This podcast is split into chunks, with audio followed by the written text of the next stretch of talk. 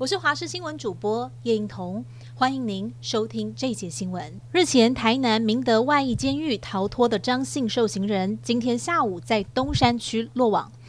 他因为强盗罪入监服刑，二十一号利用喷洒农药时逃脱。警方三天来不断的搜捕，下午前往山区废弃禅寺攻坚，顺利逮人。张姓受刑人落网之后，告诉警方，服刑期间他疑似有违反监所的规定，怕被处分，以往一般监狱服刑，才会逃逸。有网友在网络上面爆料，昨天晚上在台北市西门町一家百货公司地下街用餐，发现有一个老板用脏话彪骂阿骂员工，甚至后来还把老人家推倒在地板上。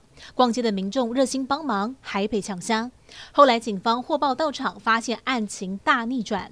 原来妇人是老板的母亲，因为一些工作上的沟通导致误会，才会失控。虽然妇人不追究，但是已经依法通报社会局。家长们周末带孩子出门，住家附近的公园常常是选择之一。不过在新竹县可以去的公园却是相当的少。因为大约有百分之七十的公园是不符合卫福部的新规，必须要先封闭，等到改善完才可以重新开放。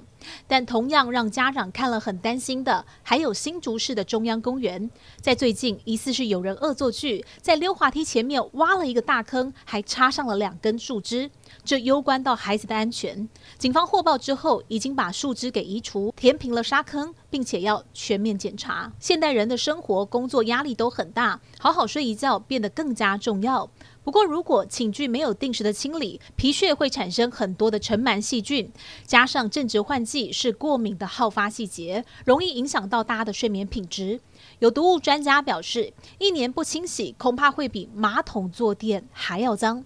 建议民众最少每每两个礼拜要清洗一次。不过，床垫的面积很大又很重。该怎么清？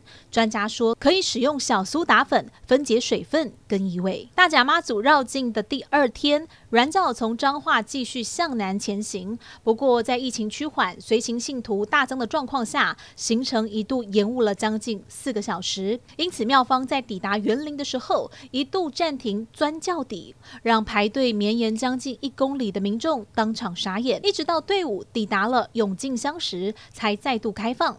由于天气炎热，沿途有不少商店业者都提供免费的食物跟点心给信徒享用，甚至还有热心的民众准备了上千件的结缘品免费发放。而当銮轿抵达田尾，警力准备要交接的时候，还有远景大喊：“妈祖，我爱你！”